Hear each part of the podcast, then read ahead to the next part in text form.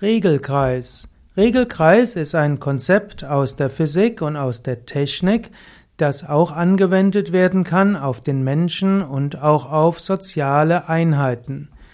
Regelkreis hm, bedeutet zum Beispiel, dass eine bestimmte Messgröße gemessen wird und diese dann dazu führt, dass ein etwas geschieht. Ein einfacher Regelkreis ist zum Beispiel die Heizung mit einem Thermostat.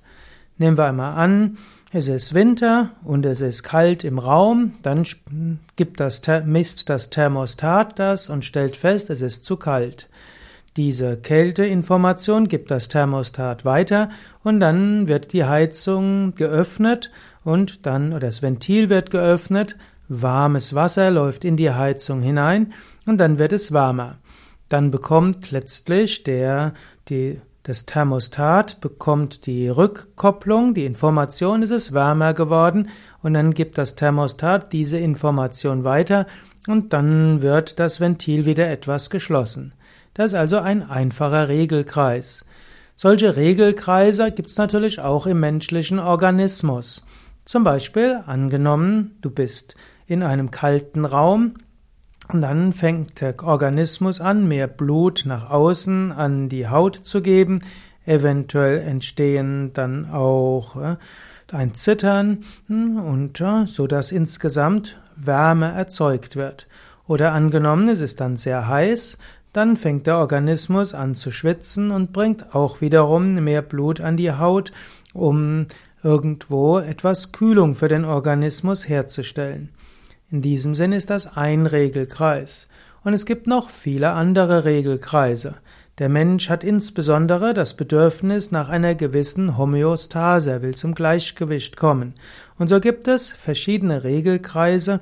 Wenn irgendetwas gestört wird, dann wird der Mensch darauf reagieren, um dann wieder sich daran anpassen zu können. Es gibt auch, man sagt zum Beispiel, es gibt auch Regelkreise der Psyche. Menschen haben zum Beispiel einen gewissen Glückszustand. Angenommen, dort kommt jetzt irgendetwas, was sehr schön ist, dann freut sich der Mensch erst sehr darüber, nachher passt er sich daran an und dann ist er wieder genauso unzufrieden wie vorher. Also angenommen, jemand leidet unter Armut, jetzt bekommt er eine, einen guten Job und vielleicht sogar noch eine Beförderung, hat jetzt mehr Geld, freut er sich eine Weile und nachher ist er aber auch wieder unzufrieden, er gewöhnt sich daran und denkt, er bräuchte noch etwas mehr. Das ist auch so eine Art Regelkreis in der Psyche, dass der Mensch langfristig nicht zufrieden ist mit Äußerem, er wird, wenn er das bekommt, was er gerne hätte, sich erst eine Weile drüber freuen, nachher steigt das Anspruchsniveau und so weiter.